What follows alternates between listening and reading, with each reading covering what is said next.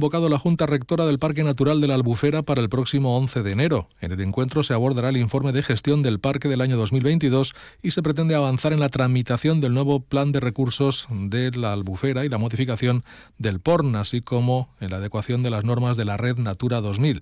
Además, en esta convocatoria se constituirá la Comisión del Agua encargada de velar por la calidad y la cantidad de las aportaciones que recibe la laguna.